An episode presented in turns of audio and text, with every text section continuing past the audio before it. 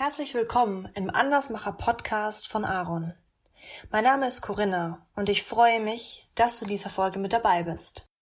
Die Inhalte dieses Podcasts sind für mich besonders wertvoll, weil sie nicht nur den Kopf, sondern auch ins Herz gehen. Und deshalb würde jede Folge von mir entweder beim Joggen oder beim Autofahren gehört. In dieser Folge darf ich dir heute einen ganz besonderen Gast vorstellen, den ich 2017 im schönen Nürnberg kennenlernen durfte. Er ist nicht nur ein einzigartiger Rhetoriktrainer, sondern ebenfalls eine sehr inspirierende Person. Deshalb freue dich auf eine Folge im Andersmacher Podcast mit René Bourbonos. Menschen und Marken, die in keine Schublade passen. Inspiration für Leben und Karriere. Das ist der Andersmacher Podcast mit Wirtschaftswissenschaftler, Model und Berater Dr. Aaron Brückner.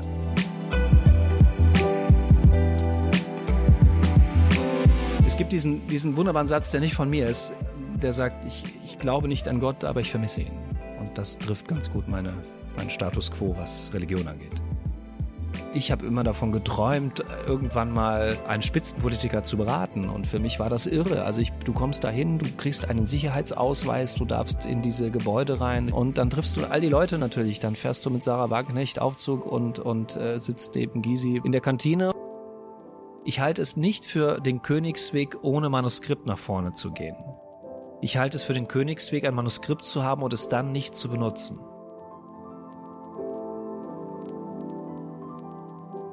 In dieser Folge hörst du das erste Mal dieses etwas andere Intro. An dieser Stelle ein Dankeschön an Corinna. Corinna arbeitet übrigens in einem deutschen Industriekonzern und engagiert sich für Positive Leadership in der neuen Arbeitswelt, um eine nachhaltige Führungskultur aufzubauen. Falls dich das interessiert, findest du sie unter Corinna Bauer auf LinkedIn. Den Link zu ihrem Profil findest du aber auch in den Show Notes dieser Folge. Aber kommen wir zu meinem heutigen Gast. Ich habe mich schon häufig gefragt, was eigentlich der Unterschied zwischen einem Speaker und einem Top-Speaker ist. Ich habe mich schon häufig gefragt, warum Politiker so viel reden, ohne dabei etwas zu sagen. Und ich habe mich schon häufig gefragt, ob es unprofessionell ist, wenn ich bei einer Moderation oder einem Vortrag einen Zettel mit Stichpunkten in der Hand halte.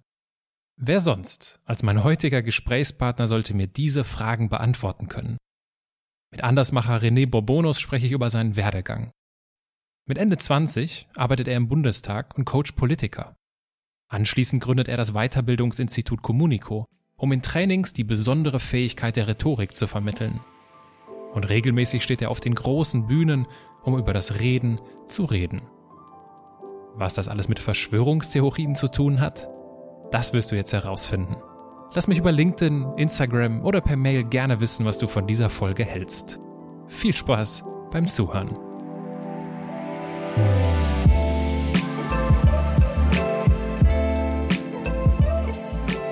René, herzlich willkommen in meinem Podcast. Dankeschön. Wo sitzen wir hier gerade? Beschreib doch mal gerade, wo wir hier sitzen und warum wir hier sitzen. Wir sitzen in einem äh, urigen Jazzclub in Stuttgart, den ich auch gerade das erste Mal kennenlerne. Und ah, okay. ich glaube, man hat uns in die Zigarren Lounge verpflanzt, damit wir ein bisschen Ruhe haben. Und da trete ich heute Abend auf mit zwei Kollegen. Mit welchem Thema? Was ist der Anlass? Rhetorik, ich kann ja nichts anderes. Also ich äh, werde im weitesten Sinne über Rhetorik sprechen, die Kraft der Rhetorik und wie man Reden wirkungsvoll macht. Und Jazzclub, weil du Jazz magst? Äh, das hat mein Kollege ausgesucht. Okay. Ich glaube, weil es einfach sehr, sehr schön ist. Also unten, hier sieht man, erkennt es nicht unbedingt auf den ersten Blick, aber unten ist es sehr, sehr urig, sehr gemütlich. Ich glaube, dass da heute eine sehr schöne Atmosphäre zustande kommt. Ich mag kleine, enge Räume. Hm. Also der Trend geht ja zu großen Industriehallen, aber mhm. von der Atmosphäre her ist es hier viel, viel besser. Dann schauen wir mal, ob wir von dieser urigen und gemütlichen Atmosphäre profitieren können in unserem Gespräch. Ich hoffe. Ich beginne meine Gespräche mal mit einem kurzen Steckbrief. Gern. Dein Name? René Bourbonos. Dein Alter? Ich bin 43. Deine Heimat?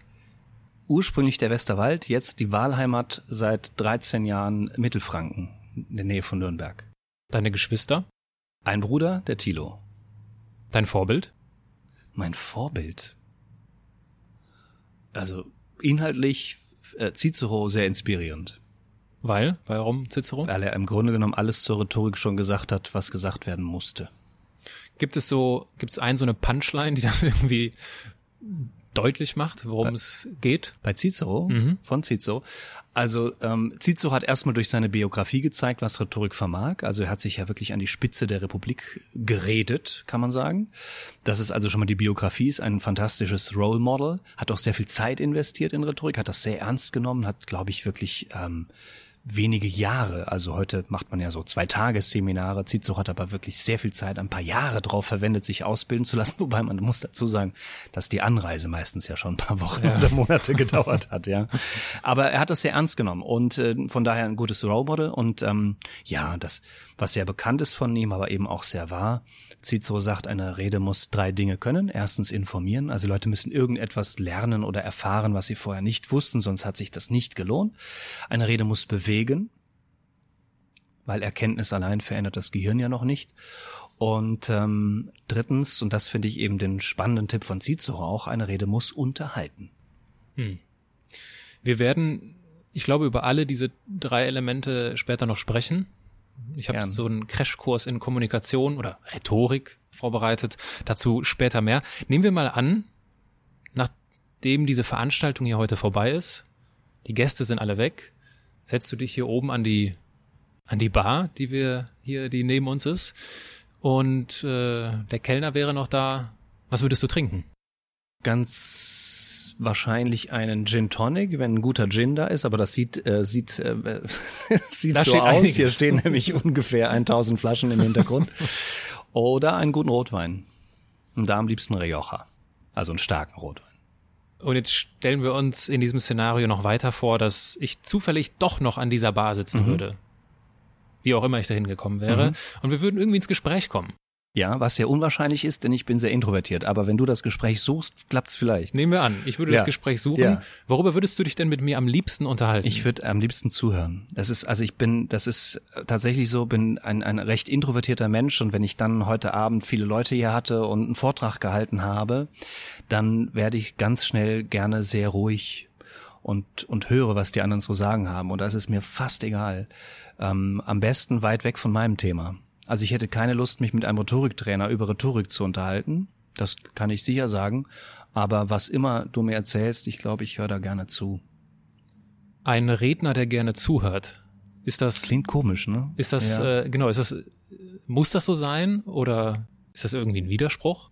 Nur ich glaube nicht. Das ist wahrscheinlich eine ähnliche Frage, wie können introvertierte Menschen gute Redner sein? Ich glaube, natürlich. Also ja, können sie, weil sie wahrscheinlich etwas überlegter sind oder weil sie vielleicht auch reflektierter sind, was die eigene Rede angeht, anspruchsvoller sind vielleicht, gar nicht so schnell ins Senden kommen, sondern sich erstmal Gedanken machen.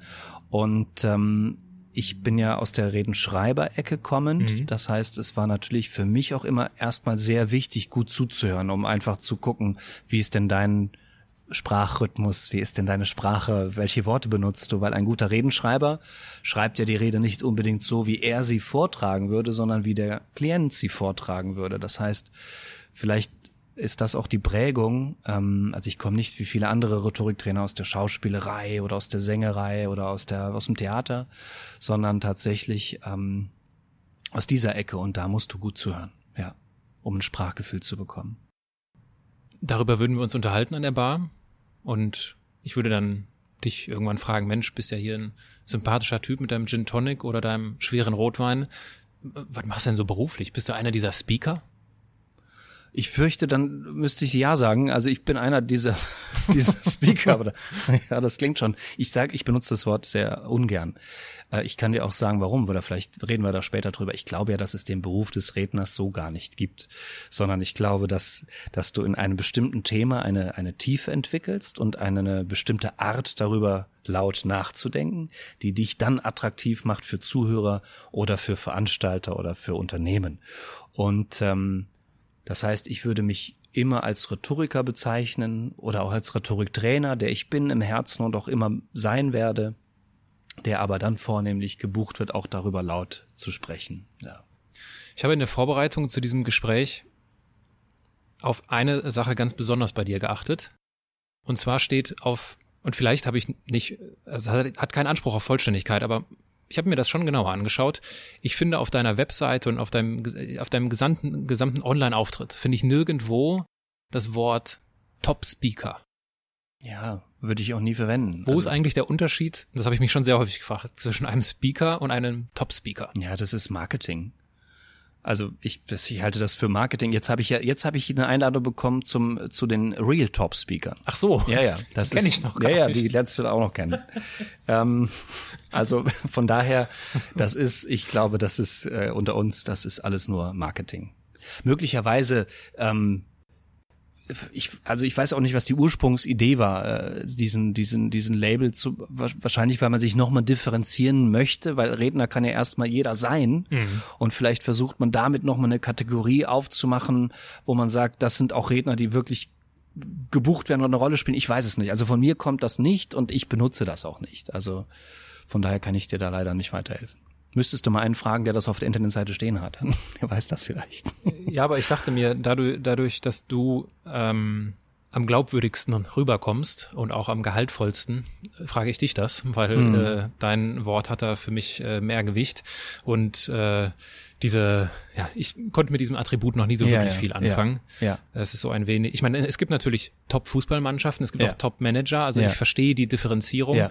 aber dann gibt, was ist das dann irgendwie, dann sieht man bei manchen Leuten Top 100 Speaker, ja. Äh, also wenn man jetzt sagen würde, wir sind eine der Top 100 Fußballmannschaften, das wäre jetzt kein sehenswerter Preis im, im, im Sport, also ich glaube, es ist wirklich aus der Welt des Marketings. Ja, genau. Wenn man etwas bunter anmalen möchte. Genau.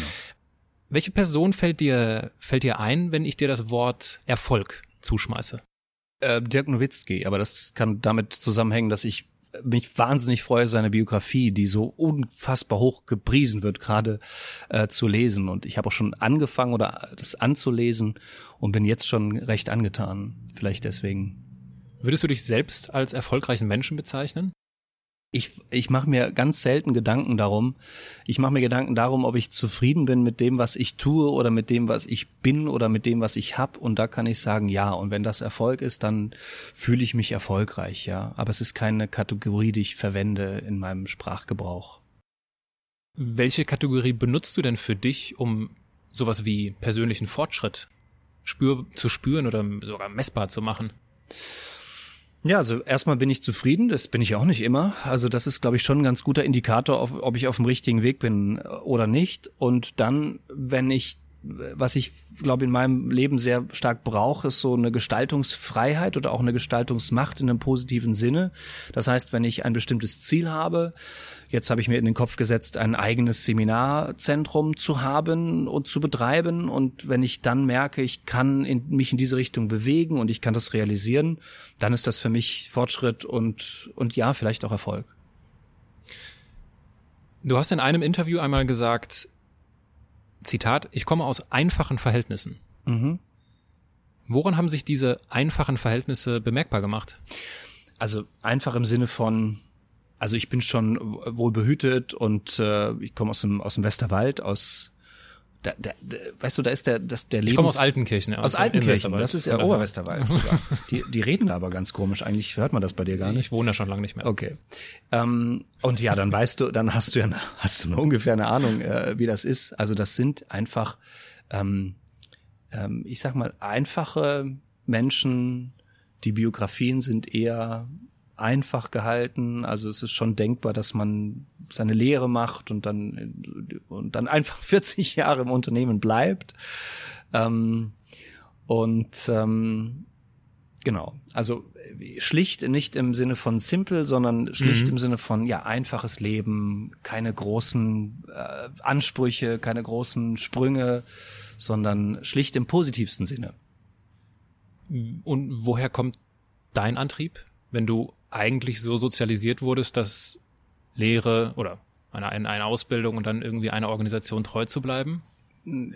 ich glaube, es ist ein bisschen in der Persönlichkeit, dass ich, dass ich leider oft immer so ein bisschen dieses, dieses äh, klein bisschen anders sein zu wollen, ist irgendwie in mir. Also ich kann das nicht genau in Worte fassen oder richtig analysieren, aber das merke ich immer, dass wenn, je nachdem, ich habe schon viele Dinge gemacht im Leben, dass ich immer so ein bisschen Exot war und das auch genossen habe, Exot zu sein ähm, und es man wahrscheinlich auch angelegt habe darauf.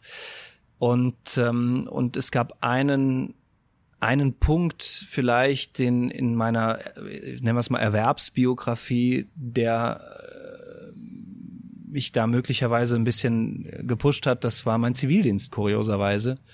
Bis dahin war eigentlich auch alles klar. Ich, es war klar, dass ich eine Ausbildung mache zum Bankkaufmann. Das mhm. war das Beste, was, was man, was meine Eltern wahrscheinlich sich vorstellen konnten. Sollte ich auch machen. Ja, wunderbar, genau. Bankkaufmann und dann, und da war mein Plan dann irgendwie so VWL, BWL, vielleicht auch eine Mischung. Es gab auch so einen Studiengang, der das beides so verwoben hat. Und dann wollte ich an die, an die Börse, ans Bankett. Du hast gerade Mr. Dax angesprochen, den du wohl auch schon interviewt mhm. hast. Ähm, Sowas wollte ich machen, ne? mit Telefonen und ich Planspielbörse und dann habe ich das gesehen und fand das ganz toll. So, und dann habe ich Zivildienst gemacht, war in der Altenpflege und habe festgestellt, äh, nee, das, kann's, das geht nicht, das kann nicht sein. Und äh, ja, und da gab es wahrscheinlich so einen Bruch. Dann habe ich die Liebe zur Sprache entdeckt und dann wurde alles anders. Ja. Das ging jetzt aber dann sehr schnell, dass alles anders wurde. Wie, welche Rolle haben deine Eltern dabei gespielt? Meine Eltern haben äh, insofern also sie hätten das so nicht geplant. Also ich glaube, sie hatten auch die ersten Jahre wenig Verständnis dafür. Ähm, also jetzt nicht im Sinne von Desinteresse, sondern im Sinne von, ja, lass den mal. Später, das wird schon wieder, es renkt sich wieder ein. Ähm, aber meine Eltern haben mir immer das Gefühl gegeben, dass ich alles machen kann und haben mich auch dann unterstützt, in, als ich mich selbstständig gemacht habe. Also die waren schon immer hinter mir gestanden, auch wenn ich nicht das Gefühl hatte, dass sie jetzt dafür brennen für meine Themen. Mhm. Ähm, und bis heute wahrscheinlich manchmal rätseln, was genau ich da äh, eigentlich tue.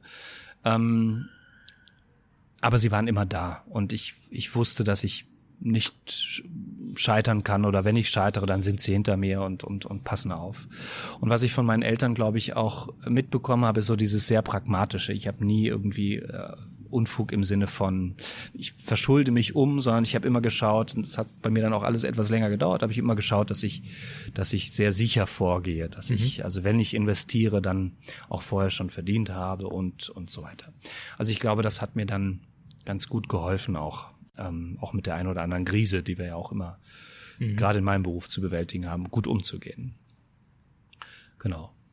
Die, die Bankausbildung hast du gemacht, ne? Ja, ja, ich habe die, ich habe da, also das, die habe ich gemacht, die habe ich auch abgeschlossen. Ähm, aber ich habe vorher den Zivildienst gemacht. Das okay. heißt, es gab eigentlich vorher schon, war mir schon klar, dass das das nicht sein wird. Aber ich bin froh, dass ich sie gemacht habe. Ich habe es arbeiten gelernt, kann man sagen, an der, mhm. an der Stelle. Ähm, ich habe da auch Kontakte geknüpft, die mir bis heute wichtig sind. Gestern, ist lustig, gestern Abend stand ich für meine, für mein Ausbildungsinstitut auf der Bühne. Mhm. Gestern Abend in Hofheim im Taunus. Ja. Ich habe aber auch gelesen, dass du mal Pfarrer und mal Lehrer werden wolltest. ja, ja, das waren so die ersten Berufswünsche. Jetzt bin ich, äh, ich bin Pfarrers Sohn und ja. äh, Lehrerinnen Sohn. Ja. Ähm, Woher kommt, woher kam das äh, der Pfarrertraum? Ja, ich bin katholisch und hatte Glück, dass ich sehr, ähm, sehr tolle Pfarrer immer hatte. Also vom, mhm. vom allerersten Gemeindepfarrer, an den ich mich erinnern kann, bis bis, es waren ja dann, habe ja da doch ein, zwei, drei erlebt ähm, und fand das eigentlich immer ähm, sehr interessant. Also ähm, es gab einen, der mir dann auch auch sehr viel Mut zugesprochen hat, in den Bereich Rhetorik zu gehen. Ähm, und, und ich meine, eine gute Predigt ist ja auch eine, eine, eine tolle Art von, von Rhetorik. Ich bin nicht sehr gläubig leider, aber ähm, mich hat das schon immer fasziniert und viele Jesuiten sind ja auch extrem gute Rhetoriker, die nehmen das auch sehr, sehr ernst mit der Rhetorik. Die Ausbildung bei den Jesuiten rhetorisch ist extrem gut und haben unfassbar viele kluge Köpfe auch äh, hervorgebracht. Also gefallen hat mir das schon immer, auch wenn ich, wie gesagt, ähm, nicht gläubig bin. Warum bist du leider nicht gläubig? Es gibt diesen, diesen wunderbaren Satz, der nicht von mir ist, ähm, der sagt, ich, ich glaube nicht an Gott, aber ich vermisse ihn. Und das trifft ganz gut meine, meinen Status quo, was Religion angeht. Aber das ist ja krass unzufriedenstellend, oder? Ja, äh, das ist tatsächlich, ich würde so nicht sagen, wenn es nicht irgendwo eine Lehre dann möglicherweise ist. Also das kann schon sein. Ich bewundere das. Ich finde, ähm, dass vielen Menschen gibt der Glaube sehr, sehr viel Kraft. Also wenn du mal hinschaust, ähm, wenn Menschen da aktiv werden, wo es richtig weh tut. Also ins, geh mal ins KZ und äh, betreu die Leute bis zum Schluss, ähm, äh, hilf Pestkranken, Cholera-Kranken, was auch immer. Ähm, ein Flugzeug fliegt in Frankreich gegen einen Fels, wer steht da und holt die Angehörigen ab? Das sind alles Menschen, äh, die im Glauben sind und ich bewundere das, weil ihnen das offenbar eine starke Kraft und Energie gibt. Und ähm, von daher, ja, ich weiß nicht, ob das traurig ist, aber es ist tatsächlich so eine, Neid ist es auch nicht, aber so eine Bewunderung, glaube ich. Mhm. Ich finde das toll. Toll finden die Menschen heute, wie du, wie du sprichst, wie du redest, wie du mit Rhetorik agierst. Was war, und ich bin mir sicher, dass du das schon tausendmal erzählt hast, ähm, woher kommt das? Es kommt jetzt, also ich vermute mal, dass sowas jetzt nicht einfach vom Himmel gefallen kommt, so huch, oh, ich kann ja gut reden. Was waren so die ersten Momente, wo dir aufgefallen ist, oh, Worte sind mir wichtig? Gibt dir erstmal so diese Rhetoriktrainer-Antwort, ähm, jetzt mal analytisch, äh, man fällt, fällt das, fällt man da vom Himmel. Also, äh, das ist eine Fertigkeit. Äh, Rhetorik ist eine Fertigkeit, eine Kunst, wie jede andere Fertigkeit auch ist es aus meiner Sicht immer so ein bisschen Talent und auch natürlich auch ein bisschen Technik und ein bisschen Fleiß. Also man wird kein, kein Cinedin Sidan nur mit Talent, mhm. man wird aber auch kein Cinedin Sidan nur mit Training. Das Schöne aber an einer Fertigkeit ist, dass man sie entwickeln kann. Äh, jeder kann jede Fertigkeit entwickeln. Wenn wir heute Cello anfangen zu spielen, können wir besser werden. Wir werden keine Weltstars werden, wir werden keine Top-Cellisten werden, aber möglicherweise können wir das immer weiter treiben und irgendwann hört man sich das vielleicht sogar gerne an. So, das ist so die, die erstmal so die technische Antwort. Ähm, bei mir war es so, dass ich ähm, irgendwann ähm, auch im kirchlichen Kontext, also ich habe tatsächlich dabei wurde gefragt, ob ich für Oratorien mal damit als Sprecher, da gibt's immer auch so eine Sprecherrolle, dann das besetzen könnte oder wurde auf Hochzeiten dann plötzlich gefragt, ob ich da Texte inszeniere. Und da habe ich gemerkt tatsächlich, dass ich so ein bisschen offenbar Atmosphäre machen kann, also dass ich Leute mit Worten erreiche. Und das ist für introvertierte Menschen übrigens ja sehr schön auch ähm, zu sehen, ist ja nicht so, dass Introvertierte nicht wirken wollen, aber äh, erstmal so im Alltag natürlich auch nicht, also äh, wenn ich so einfach irgendwo im Raum bin, das dauert relativ lange, bis jemand gemerkt hat, dass ich überhaupt im Raum bin. Also ich muss meistens irgendwas runterwerfen oder so, dann, ach, da ist ja einer. Und ähm, aber wenn du dann natürlich den, im Fokus stehst, wenn du im Mittelpunkt stehst und wenn dir jemand die Bühne bereitet, das war für mich, glaube ich, immer auch ganz wichtig, dass mir jemand zunächst, ich habe die Bühne nie gesucht, ich habe sie nie genommen. Also dazu hätte mir der Mut, das Selbstbewusstsein das auch gefehlt wahrscheinlich. Aber ähm, wenn ich sie dann bekommen habe, habe, dann habe ich sie genutzt. Und ähm, das hat mir Freude gemacht und da habe ich relativ schnell gemerkt, dass ich Menschen erreiche. Und so ging das dann immer weiter. Was dann ja entsteht, ist so eine Art, äh, so eine Art Intuition, ne? Dass du merkst, oh, das, das macht mir Freude. Vielleicht kann ich das ausbauen, vielleicht kann ich das nochmal machen. Ähm, wie bringst du oder wie hast du damals äh, diese Intuition, na, hier Rhetorik, Worte, Reden, das ist irgendwie, mir liegt das, in Balance gebracht mit, mit Feedback von anderen. Weil ich könnte mir vorstellen, dass nicht alle immer gesagt haben, Mensch René, du bist der nächste Cicero. Vielleicht wirst du auch mal negatives Feedback bekommen haben. Wie hast du deine Intuition in Balance gebracht mit externem Feedback? Also zunächst einmal hat mir, bin ich leider so ein Mensch, der negatives Feedback sehr viel ernster nimmt als positives Feedback. Ähm, das heißt, am Anfang hat mir tatsächlich erstmal ein positives Feedback geholfen. Da kann ich mich jetzt auch nicht erinnern, dass jemand gesagt hätte, nee, du nicht. Äh, so geht das nicht ähm, weil es war ja auch erstmal nur dezent und ist aus dem Hobby immer weiter rausgewachsen und da sind die Leute ja milde. Also das war ja noch keine Profession und wenn, wenn du es professionell machst, gucken die Leute anders hin, aber da, das hat mir, glaube ich, sehr geholfen, dass es am Anfang, dass es sehr viel mildes Umfeld gab und sehr wohlwollendes Umfeld gab. Und ich habe dann relativ schnell angefangen, nein, das zu lernen, also Methoden zu lernen und das hat mir dann ähm, auch schon geholfen, mich wahrscheinlich zu behaupten und dann dann auch zu sagen, na nein, Moment, also die Technik stimmt ja. Ähm, vielleicht hat es jetzt nicht geklappt. Und äh, aber die Technik grundsätzlich stimmt. Ja. Also ich glaube, ich habe mir da dann auch so eine Sicherheit geholt über Ausbildung. Wenn wir wir haben eben darüber gesprochen, woher das kommt. Es kommt nicht vom Himmel gefallen, es gehört auch Talent dazu, klar. Ähm, von wem hast du eher dieses rhetorische Geschick? Von deiner Mutter oder von deinem Vater? Kann es überhaupt nicht sagen. Also ich erkenne das, also äh, ich, ähm, sind Musiker, also vielleicht, ähm, sie haben sich nie als Redner gezeigt, nie entwickelt, nie, also möglicherweise schlummert da in einem von beiden dieses Talent, vielleicht auch in beiden, ich weiß es nicht, aber sie haben es nie gezeigt und deswegen kann ich dir die Frage auch nicht beantworten, weil das ist nicht sehr typisch für unsere Familie. Also Musik, musizieren ja, mhm. aber äh, reden, nein. Wir waren eben schon bei der Bankausbildung mhm. und wir hatten festgestellt, dass du durch den Zivildienst so eine, Art, so, ja, so eine Art Bruch hattest, dass du gemerkt hast, ja. ah, ich habe mir das doch irgendwie alles ein bisschen anders vorgestellt.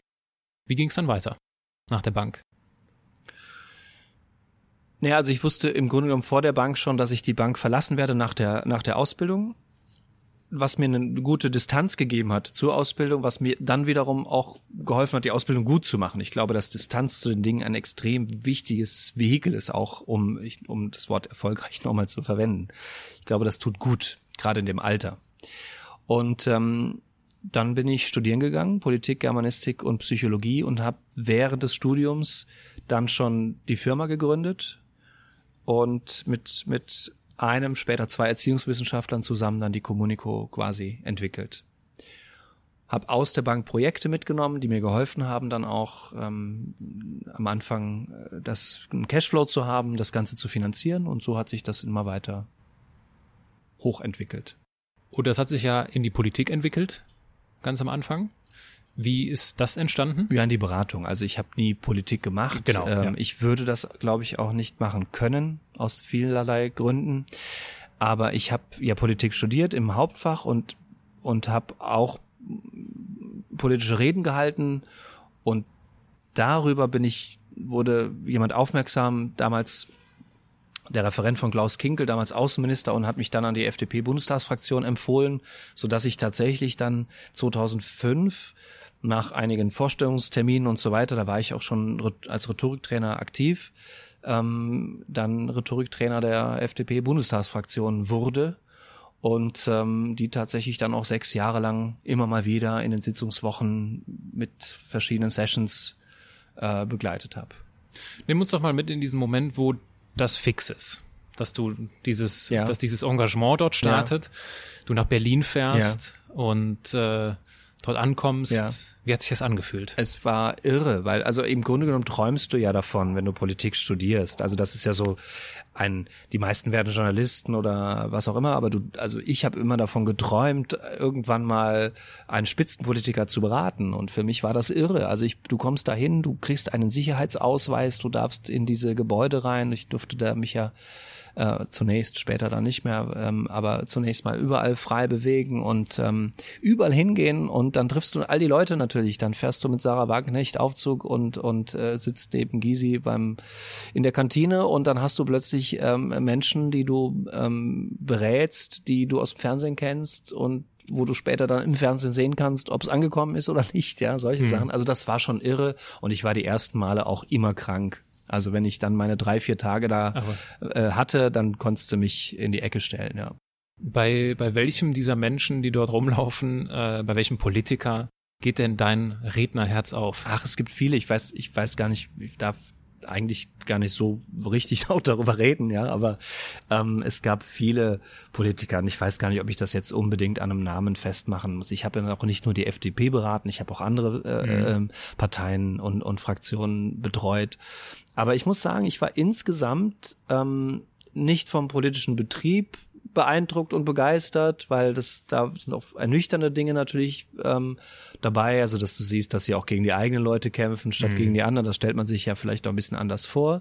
Aber ich muss sagen, ich bin kein Lobbyist der Politik mitnichten, aber ich muss sagen, ich habe sehr viele interessante und, und sehr geradlinige und ähm, wirklich idealistische Persönlichkeiten da kennengelernt.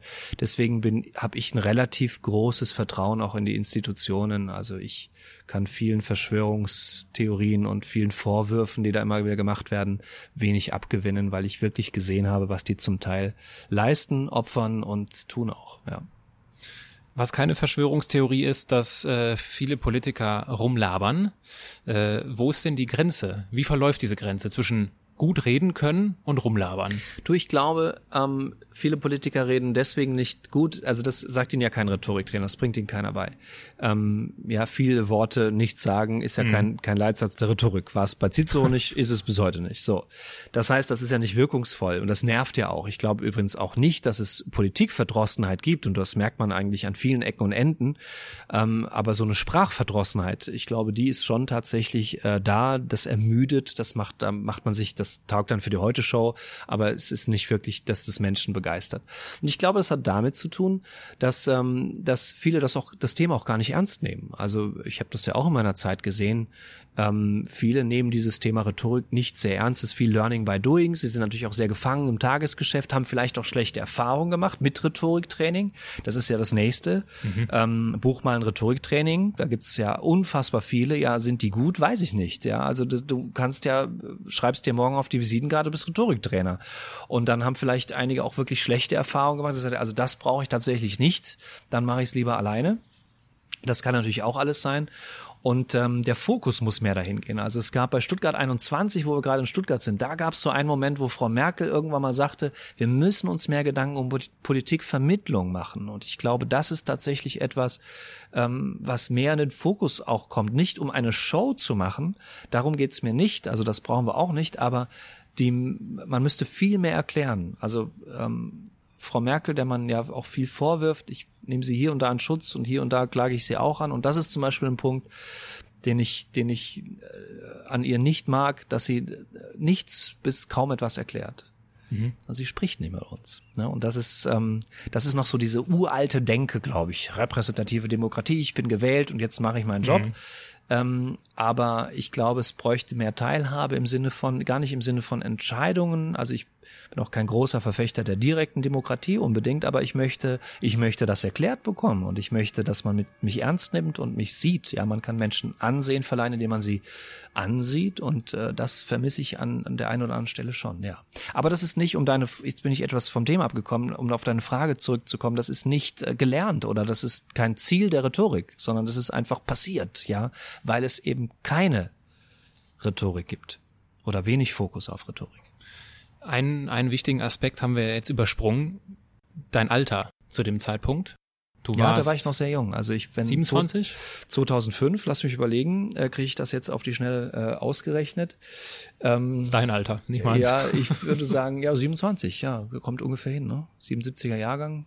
Ich meine, ich stelle mir das jetzt so vor, mit äh, wenn ich mit 27 jetzt im Bundestag rumlaufen würde und im Fahrstuhl neben Sarah Wagenknecht äh, stehen würde und beim Mittagessen neben Gregor Gysi sitzen würde und nach drei Tagen, wie du es ja eben geschildert hast, physische Symptome ja, hätte, hast du nicht, hast du nicht daran, hast du nicht an dir gezweifelt? Nee, ich habe, also ich habe mich erst, ich habe mich komplett überschätzt. Also ich habe Coaching-Sessions gemacht, vier am Tag, a zweieinhalb Stunden. Das waren zehn Stunden Coaching. Ja, da lachst du, weil du dich auch ein bisschen auskennst und äh, da lachen wahrscheinlich alle, die sich ein bisschen auskennen. Und das jetzt drei Tage. Ja. Und das natürlich auch mit einem natürlich auch enormen Druck. Also ich, ich kann mich dran erinnern, das war ein Gespräch damals mit der Pressesprecherin, als ich das dritte oder vierte Mal zum zu, irgendwie zum Gespräch da war. Irgendwann habe ich mich dann auch habe ich mich erlaubt zu fragen, wie das, ob das jetzt mal eine Entscheidung gibt, weil also Fahrtkosten so wurde ja nicht übernommen und irgendwie das äh, hat mich immer Zeit gekostet und alles da im Bewerbungsprozess äh, genau ne? vorstellig ja. zu werden. Und dann sagte die, weiß ich noch damals so diesen Satz, ja, aber ähm, Ihnen muss schon klar sein, falsches Wort, falscher Satz und da tritt jemand zurück. Meine, früher mhm. war das ja so. Heute habe ich so das Gefühl, kannst ja alles machen und musst nicht zurücktreten, aber ähm, aber damals war das so. Ein falsches Wort, ein falscher Satz, ähm, ein Hitler-Vergleich an der falschen mhm. Stelle und du warst weg vom Fenster, aber richtig weg vom Fenster. Ähm, ne, Hertha Däubler-Gmelin war so ein Beispiel, das mhm. war ja auch zu der Zeit, ein Busch, irgendwas Blödes über einen Busch in der Kantine, privat, ja. Ach was. Ja, ja, und dann hat die all ihre Posten verloren und, Krass. und so weiter. Also das war damals natürlich auch noch ein bisschen, bisschen ernster alles und ähm, das heißt, du bist auch mit einer großen Verantwortung natürlich. Du musst sehr präsent sein. Und wenn du zehn Stunden am Tag coachst auf, auf diesem Level und das drei Tage hintereinander, danach war ich wahrscheinlich einfach auch völlig zu Recht äh, krank. Und die, die Zeit im Bundestag, die ging dann, äh, die ging dann zu Ende, weil Warte mal, 2007 plus, wie lange warst du dort? Ich war fast äh, bis 2011, 2012, ich weiß es jetzt nicht so ganz genau. Also War sechs, noch die FDP Jahre rausgeflogen? Nein, ich war, bin vorher gegangen, ich bin gegangen, kann ich dir ziemlich genau sagen. Also es gab, für mich war ja immer spannend Fraktionswechsel, also ja. Fraktionsvorsitzwechsel. Ach so. Ich mhm. ne, bin ja damals gekommen zu Zeiten von Wolfgang Gerhardt, dann kam Westerwelle, dann kam ähm, äh, die, na, jetzt ist es peinlich, weil Frau Homburger mhm. und dann kam äh, Brüderle und da war dann Schluss. Also ich hatte dann zu den Leuten von Brüderle keinen wirklichen Draht mehr und dann war für mich auch irgendwann gut. Wie war Guido Westerwelle? Ich, ich hatte nur wenig Kontakt zu ihm auf dem Flurfest, mal ein Gespräch. Also er hat sich rhetorisch nicht ausbilden lassen, galt als auch recht als be beratungsresistent. Ich mochte ihn schon zu Lebzeiten. Und äh, ich mochte seine Schlagfertigkeit. Ich habe äh, einen Vortrag gehört von ihm, wo er ähm, gar nicht über Politik gesprochen hat. Und ähm, also ich mochte ihn sehr. Ich habe einiges äh, auch rhetorisch möglicherweise nicht verstanden, aber ähm, ich mochte ihn sehr. Ich kam mit ihm gut zurecht. Also jetzt so ein Laie wie ich würde sagen, Guido Westerwelle, großartiger Rhetoriker. Ja, ja, ja, glänzend, natürlich, brillant fast zu perfekt. Also das ist mhm. der konnte perfekt formulieren ohne einen einzigen grammatikalischen und stilistischen Fehler und das ist zum Beispiel etwas, was dich dann eher auch wieder distanziert. Also äh, Perfektion gerade in der Sprache bringt Menschen eher auf Distanz, als dass sie sich mit dir verbinden. Ich habe mir letztens, was habe ich mir denn angesehen? Irgend, irgendeine, Rede, das doch, das war eine Rede von Sarah Wagenknecht und ich glaube gar nicht so lange her ähm, im Bundestag und also ich finde das ja ein, ein, das ist ein, also ich habe, ich bin nicht in der Politik und ich habe auch da keine Erfahrung, deswegen ist es wirklich jetzt der Blick von ganz weit außen. Ich finde, das ist ein ganz unangenehmer Umgang.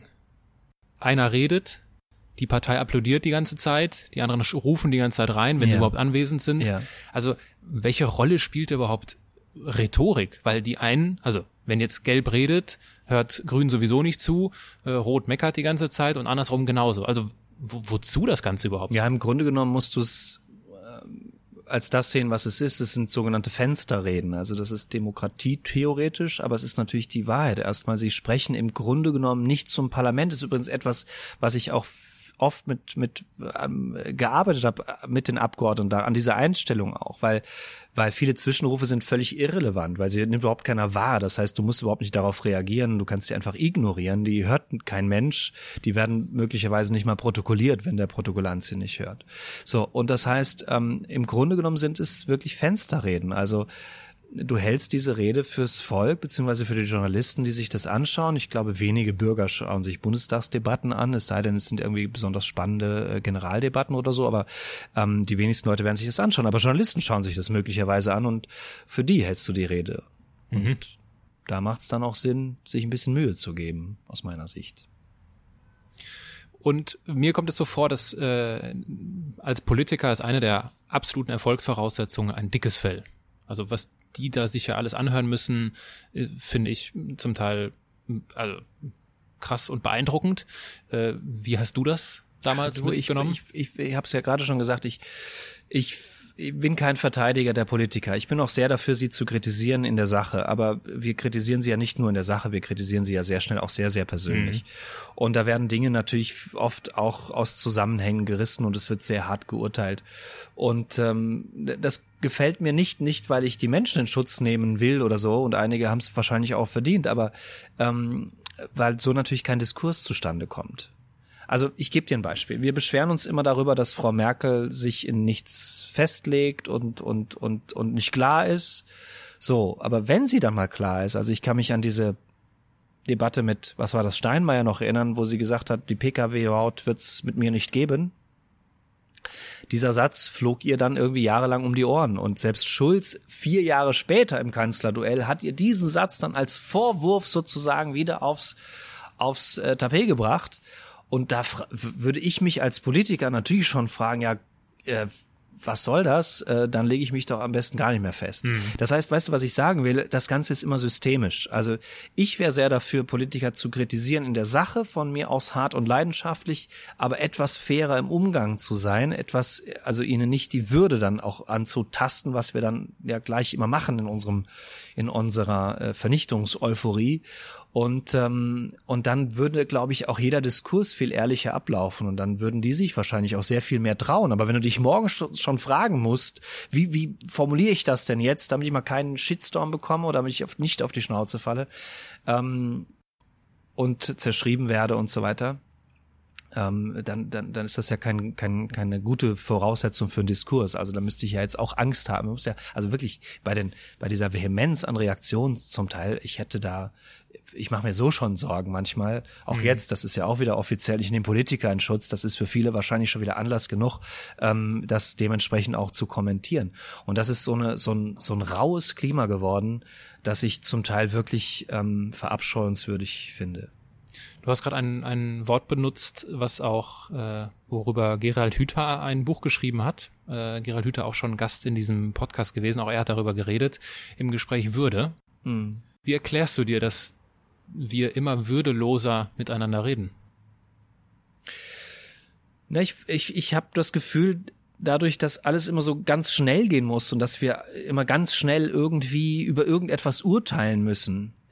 Also heute beispielsweise äh, gerade als ich auf dem Weg hierher ist, heute ist ein Haldensleben, sind zwei Menschen irgendwie sind gestorben, man weiß nicht genau warum und welch, ob's Polizei sagt, wahrscheinlich gibt's keinen Zusammenhang, aber äh, da kochen jetzt schon irgendwie wieder die Emotionen und die Kommentare und war es ein Giftgasanschlag oder nein? Also das ist mal ein Beispiel, ein dezentes Beispiel. Ich hoffe ähm, für die Hörer, dass wenn sie es hören, dass das alles schon wieder längst vergessen ist und sie das jetzt googeln müssen, um rauszubekommen, wovon ich überhaupt spreche. Aber ich habe diese Vehemenz an Reaktionen, das muss alles ganz schnell gehen. Weißt du, und ich glaube, dass wir noch lange bevor wir uns in ein Thema reingearbeitet haben, dann müssen wir schon irgendwie eine Meinung haben und die müssen wir dann natürlich besonders vehement äh, vertreten. Und ich glaube, dass wir in der Sache manchmal überhaupt noch gar nicht so weit sind, dass wir miteinander sprechen können und dann wird's halt persönlich. Also Beispiel Greta. Worüber reden wir? Wir reden ja nicht über ihre Argumente, wir reden, wir reden nicht über, über, wir reden ja gar nicht über, da geht's ja hauptsächlich um, um Kohle und so weiter. Wir reden gar nicht über die Ziele. Ich wette mit dir, die meisten Leute können überhaupt nicht die Ziele von dieser, von diesen Demonstranten jetzt aufzählen, weil sie die Agenda gar nicht kennen sondern gleich da wird dann Sachen hineininterpretiert wie Verbote und so weiter. Und weißt du, man könnte sie ja widerlegen, aber das tut man nicht. Man bezichtigt sie. Hm. Man widerlegt nicht, man bezichtigt. Und das geht natürlich ins Persönliche und das geht dann auch äh, an die Würde. Und das läuft aus meiner Sicht hier schief. Also das ist ein Phänomen, was äh, sich sehr stark verbreitet.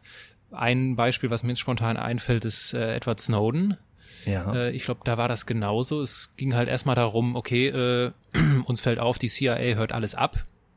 Finden wir jetzt nicht so cool wo sind da eigentlich die Grenzen und so weiter und so fort. Dann gab es Edward Snowden und alle haben nur noch über Edward Snowden geredet und das ist ja der Schlimmste und der, der hat uns verraten und kann sich nicht mehr hier blicken lassen. Und auch da, es ging weg von der, von der Sache hin zur Person. Es ist einfach auch viel leichter, über Personen zu reden. Ja, ja. Ja gut, es braucht meistens ja eine Person, um ein Thema äh, Relevanz zu genau, geben. Natürlich, das das also das, das, Gesicht braucht es. Ja. Also äh, Greta hat es offenbar gebraucht, um dieses Thema in, in, in seiner Dringlichkeit, die ja seit circa 30 Jahren besteht, ähm, dann wirklich auch mal zu materialisieren. Aber wie gesagt, wir machen uns dann meines Erachtens nicht mehr die Mühe, in ein Thema wirklich einzutauchen, eine, eine Ahnung zu entwickeln und dann auch eine Haltung möglicherweise zu entwickeln, aber ganz schnell eben eine Meinung und da müssen wir auf vielen Hochzeiten tanzen und müssen immer was dazu sagen. Ich glaube, es wäre besser, wirklich mal die Klappe zu halten, einfach mal abzuwarten, bevor man wirklich dann äh, sich da schon streitet und zerlegt, dass man einfach mal wartet, bis man Ahnung hat, einfach mal nichts sagt, bis tatsächlich irgendwie ein, ein Fundament von Ahnung da ist.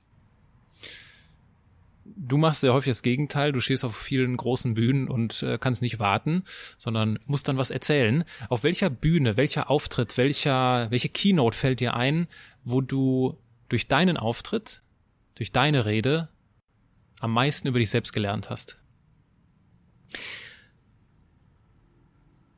Ich bin jemand, der sehr viel natürlich über Worte nachdenkt und ich glaube, ich lerne am meisten dann, wenn mir auch Leute zeigen, dass ich vielleicht zu weit gegangen bin äh, mit dem Humor oder dass, dass man, wie schnell man Menschen auch möglicherweise verletzen kann, ähm, äh, auch wenn es nicht böse gemeint war. Also da gibt's so ein, zwei, drei ähm, Erinnerungen, die ich habe, wo ich salopp war. Also ich, ich arbeite gerne mit Humor. Es ist immer ein zweischneidiges Schwert. Wie alles, wie Ironie, wie Provokation kann funktionieren, muss aber nicht funktionieren. Und ich glaube, das sind so Rückmeldungen. Also wenn jemand sehr, es bedeutet mir sehr viel, wenn jemand sehr genau zurückmeldet. Also ähm, und ähm, das gibt mir dann oft sehr zu denken auch. Mir ist aufgefallen in der Vorbereitung zu diesem Gespräch, dass du auch das ein oder andere Buch geschrieben hast. Und du reagierst, ich weiß nicht, ob du es heute noch machst, zumindest hast du es früher gemacht, du reagierst auf negative Amazon Reviews. Warum? Was, welche Idee hattest du dabei? Also ich tatsächlich habe ich mir das abgewöhnt, komplett, auch schon seit einigen Jahren. Ähm, ich würde das auch jedem empfehlen, weil man natürlich dann Menschen auch noch ein bisschen zusätzliche Macht. Äh, aber ich habe so natürlich so ein unglaublich, also erstmal nimmt man das am Anfang, glaube ich, das, das wird jedem passieren, wenn du das erste Mal, das allererste Buch, das ich war ja ein Büchlein veröffentlicht habe in die Kunst der Präsentation und dann kam eine eine ganz eine ganz böse Kritik und dann habe ich auch noch ist ein Kollege, also auch ein Präsentationstrainer, der dann unter anderem schrieb, dass er nichts Neues durch das Buch gelernt hätte, wo ich dachte, ja gut, du Vogel, also äh, Entschuldigung, aber ja, das ist, Dirk Nowitzki liest ein Buch über Basketball und regt sich auf, dass er da nichts Neues gelernt hat. Ähm, das finde ich, äh, das fand ich dann nicht fair, äh, zumal es ja auch nicht, nicht kenntlich war. Also wenn er geschrieben hätte, ich bin Präsentationstrainer, und habe da nichts Neues gelernt, dann hätte das auch noch dem, ich sag mal, dem Laien auch noch die Chance gegeben zu sagen, ja gut, aber ich bin Laie und vielleicht lerne ich ja tatsächlich, also das fand ich extrem unfair, deswegen bin ich darauf, habe ich darauf reagiert, wobei tatsächlich nicht äh, als Antwort, sondern ich habe den Kontakt zu ihm gesucht. Das ist übrigens mein Weg inzwischen. Also ich suche, mhm. wenn mir etwas wirklich zusetzt, dann suche ich gerne den, die Auseinandersetzung mit demjenigen. Ich habe jetzt eine Riesenabhandlung im, im Netz gelesen äh, von einem Verschwörungstheoretiker, der der auf Seiten untersucht hat, wie ich da agiere und von wem ich wohl bezahlt werde und dass ich durch bestimmte Gesten auch gezeigt hätte, dass ich zumindest bei den Illuminaten oder Ach so. Den, ja, also das war völlig wirr, aber zum Teil auch verletzend wo ich dachte, ja, und jetzt, weißt du, ähm, gut, wenn du das unbedingt schreiben musst, schreib, aber so richtig schön ist nicht. Und ich habe, weißt du, ich denke immer, meine Kinder werden das irgendwann mal lesen. Und äh, das finde ich, die Vorstellung finde ich dann nicht so lustig. Und dann habe ich den angemeldet. Und äh, das, das hat dann übrigens auch eine interessante Folge gehabt. Wir haben uns dann getroffen in Hamburg, um uns zu unterhalten, weil ich sagte, äh, dann nicht rede ich mal mit einem Verschwörungstheoretiker, ich mache mir viele Gedanken um die, also jetzt treffe ich mal einen. Und das war übrigens ein ganz, es geht jetzt führt bis vom Thema weg, aber nee, ist mega spannend. Für, für mich auch ein unglaubliches, unglaubliches Highlight eigentlich. Ähm, also erstmal fand ich das Gespräch toll und es gab am Anfang, gleich am Anfang, wo wir uns ein bisschen vorgestellt haben, so wie wir uns heute auch so mit wenigen Sätzen uns vertraut vorgestellt haben, ähm, sagte er, ich bin ähm, ein Wahrheitssuchender. Mhm. Und ich liege auch falsch. Das weiß ich, aber ich, ich, ich möchte nach der Wahrheit suchen. Und weißt du, das war so verrückt, weil ich auf mich auf dieses Gespräch vorbereitet habe und war in, ich war in Opposition und ich ja. wusste, ich heute, ich krieg dich mit, mit Logik und mit Argumenten und dann werde ich dir zeigen, wie bescheuert du doch bist und, und wie falsch das alles ist. Und dann sagte er diesen einen Satz, ich bin Wahrheitssuchender. Und weißt du, gegen einen Verschwörungstheoretiker hätte ich gerne gekämpft, aber gegen einen Wahrheitssuchenden wollte ich nicht kämpfen. Und dann wurde dieses Gespräch komplett anders, als das eigentlich von mir so vorgesehen war oder erdacht war. Und auch da habe ich wieder mal gesehen, wie kraftvoll ein einziges Wort sein kann und wie, wie, wie, wie sehr uns ein einziges Wort aus der Bahn werfen kann. Wie, wie, was war das Ergebnis, wenn ich fragen darf? Es gab keine, also wir haben uns jetzt, äh, es gab kein Ergebnis, dafür hatten wir auch viel zu wenig Zeit gehabt, aber es war, wir haben auch nicht über mich gesprochen, über seine Interpretation, das hat mich dann noch nicht mehr so interessiert, sondern wir haben eher darüber gesprochen, ja, wie wirklich ist die Wirklichkeit und was mhm. ist eigentlich Wahrheit und äh, welche Interessen werden wie und so weiter. Also das fand ich, fand ich eher spannend und das war, ja.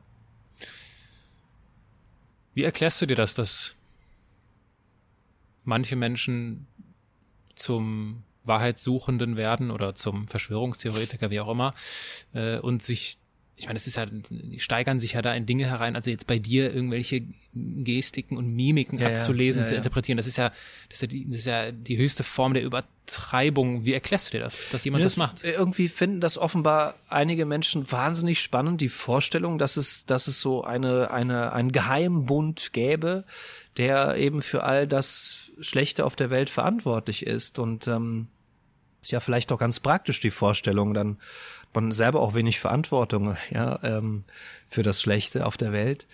Ähm, ich weiß es nicht. Das fasziniert, glaube ich, Menschen schon immer.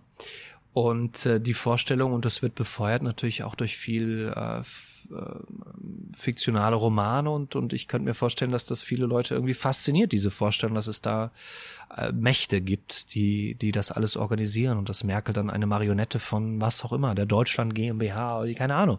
Also ich glaube, dass das viele Menschen einfach irgendwie, weiß ich nicht, äh, fasziniert. Sich da reinzusteigern. Vielleicht hat das ja auch so einen religiösen Charakter und bietet Halt. Ne? Ja, genau. Da sind Also wir wieder ich- beim Thema genau. Glauben von Anfang Genau. an. Ich, ich Das, glaube, dass, ja, ja, das, da kommt einiges zusammen. Also ich habe jetzt einen sehr klugen Text von, von Pinker gelesen. Der sagt also, dass vieles ist, kannst du damit erklären, dass im Moment drei Dinge hier äh, problematisch sind. Erstens, wir haben nicht so die richtig positiven Zukunftsaussichten. Also wenn wir über die Zukunft denken, nachdenken oder sprechen, dann ist das gar nicht mehr so positiv, sondern mit sehr viel Sorge belastet.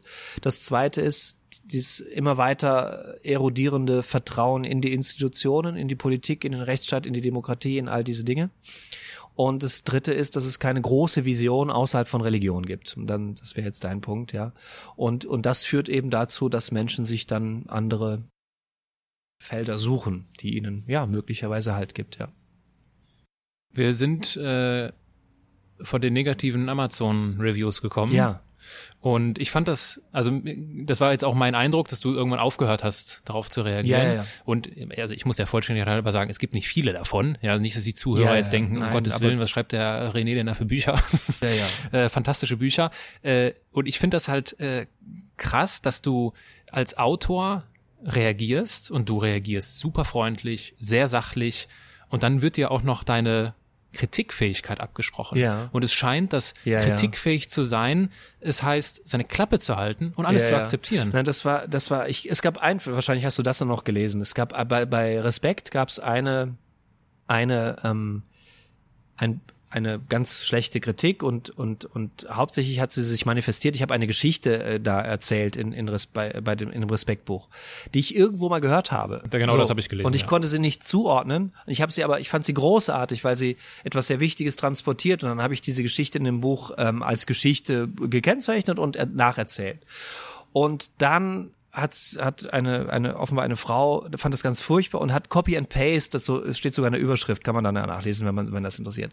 Und, und das, das hat mich so getroffen, weil ich so, gerade in diesem Buch Respekt, so intensiv Quellennachweise und da ich habe wirklich fast wissenschaftlich gearbeitet. Ich würde es wahrscheinlich heute sogar anders schreiben dieses Buch, weil es fast wie so eine Magisterarbeit auch irgendwie da war ich noch sehr geprägt und das ist extrem wissenschaftlich und extrem sauber gearbeitet. Aber diese Geschichte kannte ich eben nicht. Und dann hat sie mir ähm, das geschrieben und dann habe ich ja sogar recherchiert, weil sie ähm, und weil sie mir einen Hinweis gegeben hat in ihrer schlechten Kritik, woher das kommt. Und dann habe ich das recherchiert und rausbekommen und habe dann sogar auch den Verlag angehalten, das ab der nächsten Auflage zu ändern und habe es auch da zugeschrieben. Und das fanden aber dann irgendwie andere tatsächlich so als keine Ahnung, als Schuldeingeständnis, als Ja, ja, da ja. muss schon was dran sein, guck mal hier, so, ja, wo ich dachte, ja, ihr Vögel, also eigentlich wollte ich jetzt, ich habe das angenommen und versucht sportlich zu nehmen und und und und und konstruktiv und und das war auch, glaube ich, so mein mein Learning damals zu sagen, nee, das hat überhaupt keinen Sinn. Also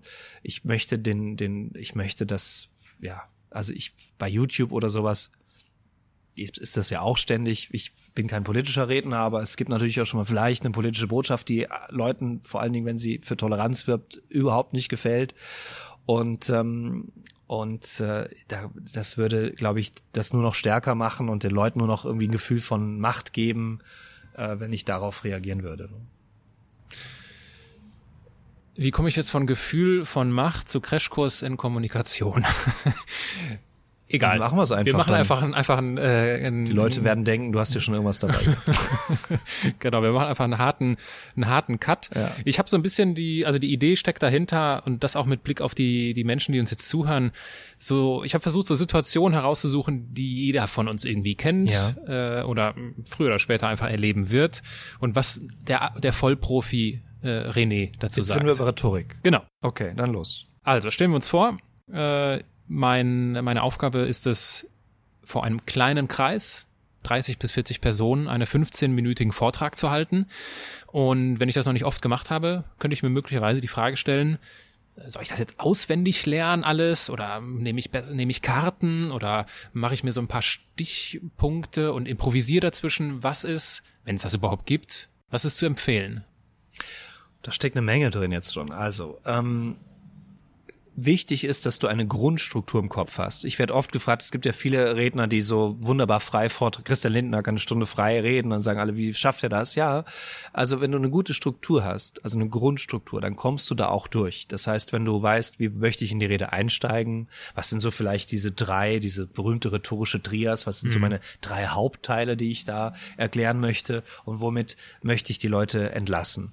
Und wenn du diese grobe Struktur in deinem Kopf hast, dann kommst du auch durch den Vortrag durch behaupte ich. Also wenn mir Leute sagen, ich vergesse oft den roten Faden, ich verliere den roten Faden, dann inzwischen bin ich da recht äh, äh, äh, hart, weil ich sage, na dann taugt der rote Faden nichts. Also viele Menschen verwechseln Aufzählung oder Aneinanderreihung mit Struktur. Aber das ist es eben nicht. Das heißt, du brauchst eine klare Struktur. Und jetzt gibt es natürlich die Möglichkeit, in, die, in dieser Struktur kannst du wunderbar improvisieren auch. Also jeder, der ein bisschen Sprach, Gefühl mitbringt und die meisten Menschen tun das, die meisten Menschen haben einfach auch eine, eine gute Sprache, die kommen dann meistens dadurch. Ähm, das heißt, auswendig lernen muss man aus meiner Sicht äh, da nichts, kann aber, es kann einem ja auch, auch Sicherheit geben. Also ich würde vielleicht Einstieg und Ende, was ja so die neuralgisch wichtigen Punkte sind, tatsächlich möglicherweise auch, zumindest muss es so sitzen, dass es auch stressresistent sitzt, dass man dich auch nachts um zwei anrufen kann und du schaffst es, diesen Opener auf die Beine zu bringen. Also da wäre ich schon, wäre ich schon geneigt, uh, ungeübten Rednern zu empfehlen, das sehr safe zu haben. Und innerhalb der Struktur kannst du dann, kannst du dann improvisieren. Aber was ich auch schon gerne mache, ich arbeite schon gerne mit oder vermittle Menschen auch schon gerne, dass sie an der Sprache arbeiten können. Also man kann ja Sprache schön machen. In der Schule haben wir leider nur ge gelernt, rhetorische Figuren zu suchen, zu analysieren und Stimmt. zu definieren. Stimmt, ja. Und deswegen sind wir, haben wir eine gesunde Distanz zu rhetorischen Figuren. Leider hat uns nie jemand gesagt, dass wir selber in der Lage sind, sehr schnell rhetorische Figuren auch zu schaffen und Sprache damit ja auch schön zu machen. Und deswegen ist rhetorische Arbeit schon auch ähm, eine Arbeit mit Sprache. Und wenn du dann Formulierungen hast, die wirklich exzellent sind, die schön sind, die dir selber gut gefallen, dann wirst du sie wahrscheinlich auch genauso vortragen. Das merkst du daran, wenn du zum Beispiel einen Witz hast, den du sehr gerne und sehr gut erzählst, dann wird sich dieser Witz einschleifen. Also du wirst nicht, wenn du ihn zehnmal erzählst, zehn verschiedene Variationen haben, sondern du wirst irgendwann dahin kommen, dass, dass du die optimale Lösung gefunden hast für diesen Witz. Und das gibt's eben auch für die Rede. Und ähm, und das wird immer eine Mischung sein. Jetzt hast du noch, in der Frage war noch was anderes drin. Ich halte es nicht für den Königsweg, ohne Manuskript nach vorne zu gehen. Mhm. Ich halte es für den Königsweg, ein Manuskript zu haben und es dann nicht zu benutzen. Mhm. Warum? Weil wenn du vorne stehst und hast nichts dabei, nimmst du unbewusst, vielleicht auch bewusst, beides ist, beides ist gleich schlecht, äh, ja, im Grunde genommen, nimmst du den Druck mit, dass du weißt, wenn du jetzt nicht weiterkommst, dann verbrennst du da vorne. Stimmt. Ja. Und wenn du irgendwo was liegen hast, das musst du nicht mal in der Hand haben. Es reicht, wenn das da irgendwo liegt. Dann weißt dein Unbewusstes, ja, was soll passieren. Ne? Also wenn ich jetzt nicht mehr weiter weiß, du hast ja auch ein paar Notizen liegen, damit du hier durch das Gespräch kommst. Und ähm, wenn du mal nicht weißt, was wollte ich dir noch fragen, dann schaust du drauf und dann holst du dir deine Idee und dann geht's weiter. Und äh, das halte ich für den, für den Königsweg. Und es gibt übrigens auch sehr viele tolle Redner, Kollegen auch, ja, Jörg Löhr ist vielleicht dem einen oder anderen Begriff oder Klaus Korbiol, der Inhaber und Gründer vom Schindlerhof. Wenn du die mal siehst, die haben ganz oft wirklich irgendwo Notenständer stehen und da haben die ihr Manuskript. Und Dieter Nuhr hat ein Manuskript.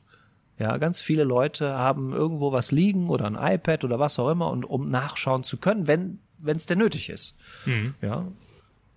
Das bringt mich direkt zum nächsten, zu einem nächsten Szenario, äh, der Blackout. Also was äh, bestes, also mein mein schlimmstes ein äh, letztes Ereignis, wo mir das passiert ist, war äh, bei der Buchvorstellung auf der Leipziger Buchmesse im März Präsentation und es gab einen Slide. Ich habe dann so Bilder im Hintergrund. Ich präsentiere mal mit mit Bildern und ein Bild und ich hatte absolut keine Ahnung mehr, was ich sagen wollte, ja. sollte, musste. Ja. Mittlerweile habe ich gelernt, nee, bevor ich das sage, was ich gelernt habe, Kennst du das noch? Ist das dir jetzt völlig fremd oder wie bist du, wie würdest du damit umgehen, wenn dir das passiert? Also erst einmal müssen wir mit dem Wort Blackout ein bisschen aufpassen, weil das Wort Blackout manchmal so verwendet wird und es gar nicht gemeint ist. Wenn du wirklich einen Blackout hast, geht nichts mehr. Und da liegt ein Schalter um, da fällst du in eine Duldungsstarre, ja, da geht nichts mehr. Aber wir sagen oft Blackout und meinen, ich weiß nicht, wie es weitergeht, so wie du das jetzt auch gerade beschrieben hast. Da gibt's verschiedene Möglichkeiten. Also zum einen tatsächlich, wenn du jetzt ein Manuskript gehabt hättest, offenbar hattest du keins. Ich hatte immerhin, ich hatte als Struktur hatte ich schon Bilder, Die, ja, okay. aber die haben mir dann leider So. nicht Hat geholfen. ja, hat ja nicht gereicht. Also dann könntest du nachschauen. Aber was du auch immer machen kannst, ist eine Pause. Eine Pause von bis zu drei Sekunden wird immer als dramaturgische Pause wahrgenommen und nicht als, der ist wohl aus dem Konzept Pause. Das heißt, du hast wirklich eine, eine, eigentlich eine Menge Zeit, dir das Bild anzuschauen und zur Not was Neues zu erfinden, wenn dir nicht einfällt, was du dazu sagen wolltest. Ja, fällt dir aber, kannst ja irgendwie assoziieren zu dem Thema, was da gerade ist. Und was, was mir immer hilft, also wenn ich mal wirklich so gar nicht weiter weiß und Angst habe, jetzt über die drei Sekunden zu kommen, dann sage ich gerne so, okay, wo stehen wir jetzt?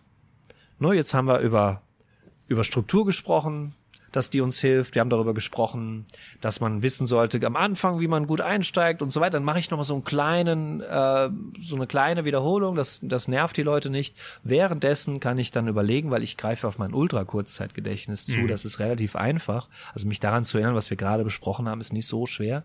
Und das kann ich recht stressresistent und irgendwie auf, auf äh, mental kleiner Flamme. Und währenddessen kann ich mich organisieren und überlegen, was wollte ich denn jetzt noch, was, was, wie, wie, wie, wie rette ich das jetzt? Und was man, was man, was man einfach auch erkennen muss, und das, das hilft meistens den Leuten, wenn ich, wenn ich das in die Leute reinkriege, auch gefühlsmäßig, jetzt nicht nur im, im, auf der Erkenntnisebene, ähm, weißt du, eigentlich schätzen wir sowas. Weil das sind eigentlich die Momente, wo du dich als souveräner Redner prä präsentieren kannst. Denn was ist Souveränität? Souveränität heißt doch nicht perfekt durchkommen. Da brauchst du einen Fleiß, Disziplin, Technik, ja. Aber Souveränität ist doch eben genau das nicht. Souveränität bedeutet, Fehler zu machen und damit umzugehen. Und das ist sehr kurios, weil die Leute das eher wirkungsästhetisch stärker empfinden als äh, Perfektion.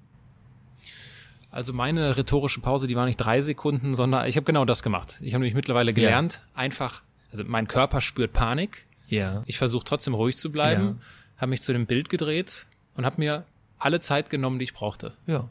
Und das waren mir, es wurde mir später her so ein paar Leute im Publikum, Verlag war ja auch da und so, die haben mir gesagt, ja, die, es war so gerade zu lang. Ja. So, wenn ich, wenn ich so zwei Sekunden Ja. schneller gewesen wäre, also ich glaube, es waren so acht, neun Sekunden. Ja. Wenn ich zwei Sekunden schneller gewesen wäre, hätte man das überhaupt nicht Ja. gemerkt. Ja, Sondern als ich hätte einfach, einfach nur eine Pause und genau, das sacken lassen und so weiter und so fort. Es war halt ein Ticken darüber.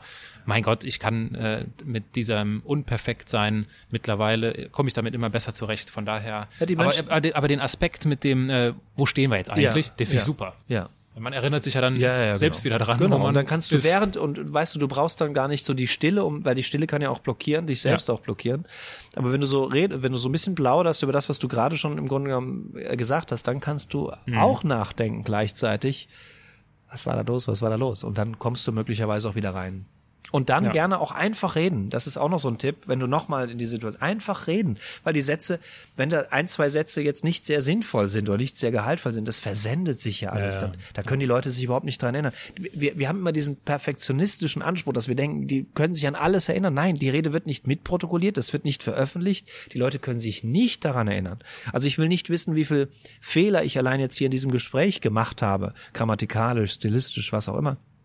Aber mir ist es egal und ich spreche weiter und dann ist es meistens den Leuten, die das hören, auch total egal. Die kriegen das gar nicht mit, dass ich irgendwelche grammatikalischen, weil sie sich nicht dafür interessieren. Menschen sind nicht so. Also Menschen, die sich jetzt dafür interessieren und das zählen und protokollieren, die haben auch sonst wenig Freunde, behaupte ich. Ja.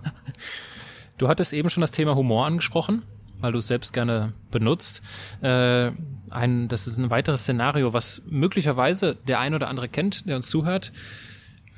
F- Nehmen wir an, jemand hört, ja Mensch, hier für ein guter Vortrag, der lebt von Humor. Und jetzt geht jemand hin und sagt, okay, manchmal bin ich ein bisschen witzig, ich baue jetzt Witze in meine Rede ein. Ist das eine gute Idee? Nein. Nein, also eine Rede muss unterhaltsam sein, nicht humorvoll, das wird gerne verwechselt, es wird auch leider immer mehr proklamiert und in Rhetorik für Einsteigerbüchern steht das gerne drin. Humor ist ein fantastisches Vehikel, um Menschen etwas beizubringen, da brauchen wir überhaupt nicht drüber reden. Also Humor, wenn wir über Dinge lachen können, dann haben wir sie verstanden. Also ich finde es einfach, Humor ist eine, ist eine Köstlichkeit, ist wunderbar. Aber es ist kein hinreichendes, nicht mal ein notwendiges Merkmal für eine gute Rede. Und ähm, deswegen kann man da sehr entspannt sein. Ich sag immer, wenn du, wenn du heute Abend mal hingehst und schreibst deine fünf liebsten Filme auf, dann guck mal, wie viele davon lustig sind. Ich behaupte die wenigsten. Und wenn ich das bei Reden das gleiche, wenn ich die fünf Reden aufschreiben müsste, die mich am meisten beeindruckt haben, sowohl die Reden, die ich selber live erlebt habe als Zuhörer, als auch die Reden, die ich vielleicht einfach nur bewundere, weil sie da sind, wie zum Beispiel die Rede von Martin Luther King oder die eine Rede von Astrid Lindgren oder von Mark Twain, die sind alle nicht lustig. Also Mark Twain ein bisschen vielleicht, aber die anderen beiden null. Und äh, von daher äh, unterhaltsam ja, humorvoll nein. Und Menschen, den den Humor liegt, herzlich gerne. Aber wenn das nicht der Fall ist, ist das auch nicht weiter schlimm. Mhm. Ähm, verlassen wir die Bühne, verlassen wir dieses Setting vor Menschen reden und kommen zu zwischenmenschlichen Beziehungen. Auch da geht es ja um Reden, um yeah. miteinander kommunizieren. Das ist auch ein Thema, was mich persönlich schon äh, lange umtreibt. Wie, wie gelingt es, Gefühlen die richtigen Worte zu verleihen? Na, erstmal sind ja die Worte sehr spezifisch äh, in, in, Bezug auf die Gefühle. Ich glaube, die viel spannendere Frage ist, spüre ich wirklich, was ich da fühle? Ja. Und, ähm, und ja, und dann der nächste Schritt, wie gleite ich das in, in Worte? Ich glaube, was gut wäre, ich, ich glaube, dass das eine wichtige Fertigkeit ist. Spannend, dass du mich auch danach fragst. Ähm, dass wir uns zu selten über Gefühle austauschen, möglicherweise auch. Und dass dann so eine Art Sprachlosigkeit ähm, entsteht. Ähm, es aber oft wichtig wäre, weil ich glaube, dass wir uns insgesamt viel zu wenig austauschen über Kommunikation und was sie bewirkt und auch über Emotionen möglicherweise. Was, was helfen kann, ist, was ich oft beobachte, ist, dass die Menschen meistens über die Primärgefühle gar nicht so richtig rauskommen. Also bin verärgert, bin traurig, hab Angst, so. Ähm, und dann gibt's aber natürlich noch sehr viele Zwischentöne und das ist manchmal ganz hilfreich. Also was ich den Menschen gerne an die Hand gebe, ist so eine Art Vokabular. Mhm. Also wirklich, da stehen dann DIN A4-Seite mit Gefühlen drauf wo man denkt, ach ja, guck mal, das äh, finde ich ja noch viel besser jetzt. Das passt ja noch viel, äh, viel eher auf meinen Zustand. Also ich glaube, dass man einfach aus dem passiven Wortschatz das alles wieder in den aktiven Wortschatz holen könnte, wenn man das möchte. Gibt ja auch vielleicht Leute, die wollen das gar nicht, aber wenn man das möchte, ja, kann man das schon. Das Wie können wir Ehrlichkeit in diesem zwischenmenschlichen Beziehungskontext einordnen? Also ist es, ist ähm, das, es gibt immer diesen Spruch, ne, das Herz auf der Zunge zu tragen, ist das die bessere, ist das die, die respektvollere Art der Kommunikation? Ich bin, ich bin nicht sicher. Also erstmal glaube ich nicht, dass, dass Ehrlichkeit immer funktioniert. Es gibt diesen wunderbaren Film mit äh, Jim Carrey, wo er dazu verbannt wird, von einer Hexe, glaube ich, mit einem Fluch belegt, immer die Wahrheit sagen zu müssen. Das ist ein einziges Desaster. Also der, der, der zerstört an einem Tag mehr als, was weiß ich, er in vielen Jahren aufgebaut hat. Ähm, das heißt, ich glaube, dass natürlich hin und wieder die Lüge einfach auch Bestandteil unserer sozialen Existenz ist. Ja, das ist einfach so. Und und Kleinigkeiten. Also ich rede jetzt nicht von den großen und schlecht motivierten, finster motivierten Lügen, aber ich glaube so Kleinigkeiten, wie geht's dir gut, das kann ja gelogen sein schon, mhm. ist aber nicht mit einer bösen Absicht jetzt irgendwie unterlegt. Ich glaube, was was was du jetzt meintest, ist ähm, ist die oder wenn der Arzt sagt, es tut nicht weh. Das ist ja, das ist gelogen, aber es ist mit einer guten Absicht, weißt du, und dann ist, ist das für mich in Ordnung, ja. Was wäre schlimm, wenn er, stell mal vor, würde sagen, das wird Ihnen furchtbar wehtun, aber versuchen Sie sich bitte zu entspannen. Also ja. Ähm, also von daher, das meintest du wahrscheinlich auch nicht, aber vielleicht, äh, du meintest wahrscheinlich jetzt so Kritik oder oder ähm, ja, weil ja, das ist ja also, wichtig, weil man sich geht so, in die, so, so, so launisch, ne? Also dass man immer so mitteilt, also ich bin ich bin jetzt im Setting Beziehung, ja, ne? zwischenmenschliche okay. Beziehung, mhm. äh, dass man halt direkt so mitteilt, nee, komm, also du, du das nervt mich jetzt, ja. oder das das will ja. ich jetzt nicht hören, ja. ne? Also das okay. ist so das. Also ich glaube schon, dass, also wenn es Verhaltensweisen gibt, die dir, die dich belasten in der Beziehung. Wenn, wenn Menschen aufeinandertreffen, ist das ja immer so. Also es gibt ja immer Reibungsverluste zwischen Menschen. Also die mhm. perfekte Beziehung kann es ja sowieso nicht geben. Das wäre ja völliger Quatsch. Das heißt, natürlich gibt es jetzt Reibung. Und es gibt bei Verhaltensweisen immer diese drei Möglichkeiten. Sehr abgenudelter Satz, aber eine tiefe Wahrheit. Deswegen sage ich ihn jetzt äh, schäme mich nicht, diesen abgenudelten Satz zu verwenden, aber es, weil er so tief wahr ist. Change it, love it or leave it. Also wenn dir was auf den Keks geht, gibt's diese drei Möglichkeiten. Du versuchst es zu verändern, das geht über Kommunikation. Da können wir gleich was zu sagen. Du akzeptierst es, machst einen Haken dran. Oder das belastet dich so sehr und du kannst es nicht ändern, dann musst du sagen, okay, das, ich setze mich dem nicht aus. So. Aber viel spannender ist natürlich die Frage, so wie verändert man das? Und das geht sicherlich nicht so pauschal, weil du Menschen dann möglicherweise vor den Kopf stößt. Also es ist schon wichtig, sich über Kritikgespräche auch Gedanken zu machen, damit sie möglichst produktiv sind gibt zum Beispiel einen wunderbaren Tipp, der geht auf Aristoteles zurück. Ich habe es eben schon gesagt, Cicero, Aristoteles wussten im Grunde genommen alles. Ja, und Leute wie ich sollten sich am besten darauf beschränken, das zu interpretieren, weil das reicht eigentlich. Ja, alles andere, das darüber hinausgeht, ist meistens Käse. Ähm, Aristoteles hat gesagt, es macht ja einen riesen Unterschied, ob ich äh, in der Vergangenheitsform spreche. Das wäre nämlich forensisch, oder ob ich in der Zukunft spreche, das wäre deliberativ. So nennt er das.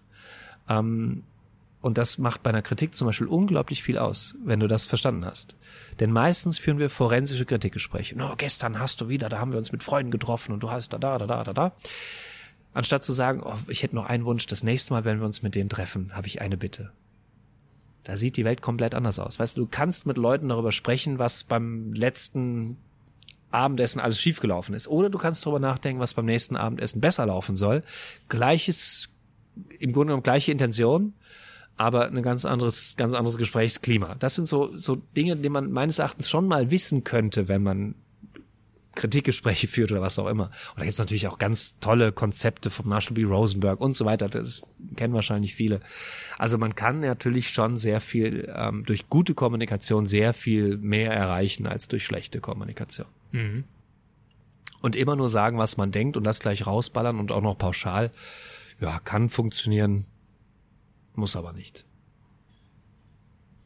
Was äh, definitiv funktioniert, sind deine Trainings.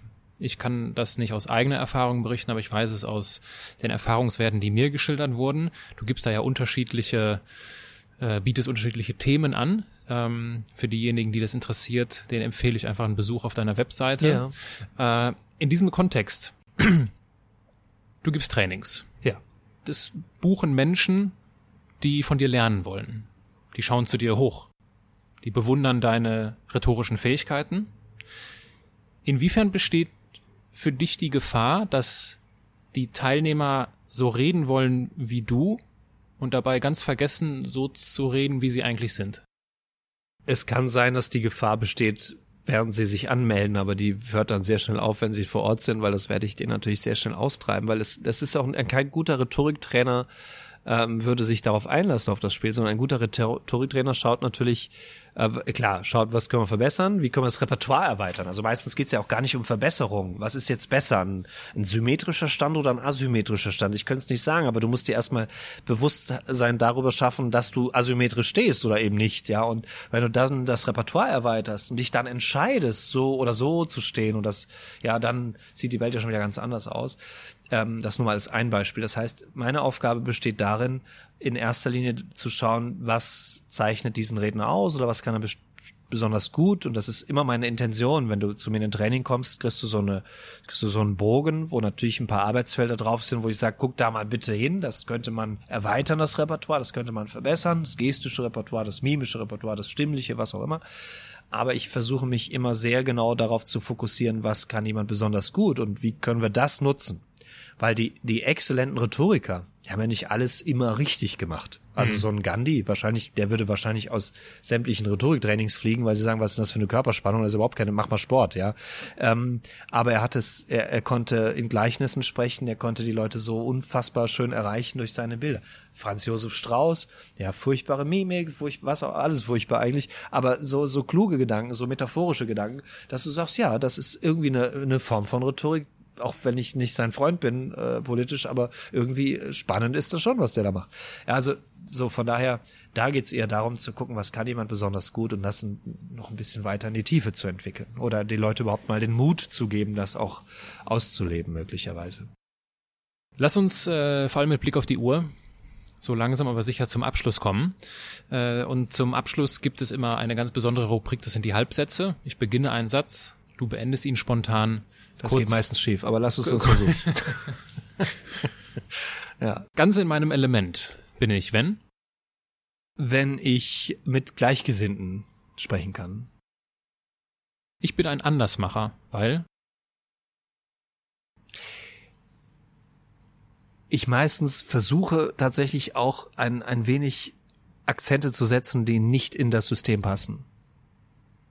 Wenn ich beginne an mir zu zweifeln, dann werde ich sehr ruhig. Wenn ich nur noch eine Woche zu leben hätte, dann würde ich vermutlich viele Briefe schreiben. Was ich bis heute bereue, ist? Ich glaube, dass bei weitem nicht alles gut war, was ich im Leben gemacht habe, aber alles irgendwo einen Sinn hatte. Deswegen bereue ich erstmal nichts. Ich hoffe, das klingt nicht arrogant. Es ist nicht arrogant gemeint. Hört sich auch nicht arrogant an. Lieber René, ähm, bevor ich dir danke, gehört das letzte Wort dir. Möchtest du unseren Zuhörern abschließend noch etwas auf den Weg geben und das möglicherweise auch im Kontext des Podcasts und im Kontext meiner Mission, dass ich anders machen, normal machen möchte, liegt dir da etwas abschließend auf dem Herzen? Na, vielleicht das, ähm, wofür ich tatsächlich gerne eintrete und kämpfe, ist, dass man sich mehr mit Kommunikation beschäftigt. Denn irgendwie hat jeder eine Ahnung, dass Kommunikation wichtig sein könnte oder wichtig ist. Aber Menschen ziehen aus meiner Sicht nicht die richtigen Schlüsse. Und es geht mir nicht darum, jetzt Trainings zu besuchen oder sowas. Das meine ich gar nicht, sondern es geht mir darum, zum Beispiel die Bereitschaft zu haben, andere Menschen in ihren Gesprächsstilen, Gesprächsritualen, kommunikativen Besonderheiten einfach mal wahrzunehmen. Denn ich glaube, wir haben zuletzt über Beziehungen gesprochen, dass eine gute Beziehung eben dann auch gut funktioniert, wenn man die Bereitschaft hat, eine Art Fremdsprache zu lernen. Und das ist etwas, was mich tatsächlich wundert. Ich sehe, wenn wir in ganz fremde Kulturen reisen, nach Japan, machen wir uns mit den Ritualen vertraut, damit wir da zurechtkommen. Aber sobald jemand die gleiche Sprache spricht auf dem Papier wie wir, geben wir dieses auf. Und dabei gibt es genauso kulturelle Unterschiede zwischen dir und mir, zwischen dir und deinem Lebenspartnerin oder deinem Lebenspartner. Und äh, diese Unterschiede wahrzunehmen und damit auch sich ein bisschen zu beschäftigen und diese Fremdsprache zu erlernen, das ist, glaube ich, etwas, was schon anders wäre, weil ich glaube, die Arbeit machen sich sehr wenige, aber es wäre etwas, was viele Menschen sehr zufriedenstellen könnte. Ich danke dir für deine, für deine Zeit. Ich freue mich, dass ein solcher Top-Speaker jetzt, jetzt in meinem Podcast ist. Ich danke dir vielmals, dass du dir dass du dich hier an diesen, an diesen Tisch mit mir gesetzt hast. Mein Hintern tut weh, mein Rücken tut oh, weh. Ja, ich glaube, wir bräuchten jetzt eigentlich eine Stunde Yoga. Äh, ich wünsche dir einen super erfolgreichen Abend. Dankeschön, danke.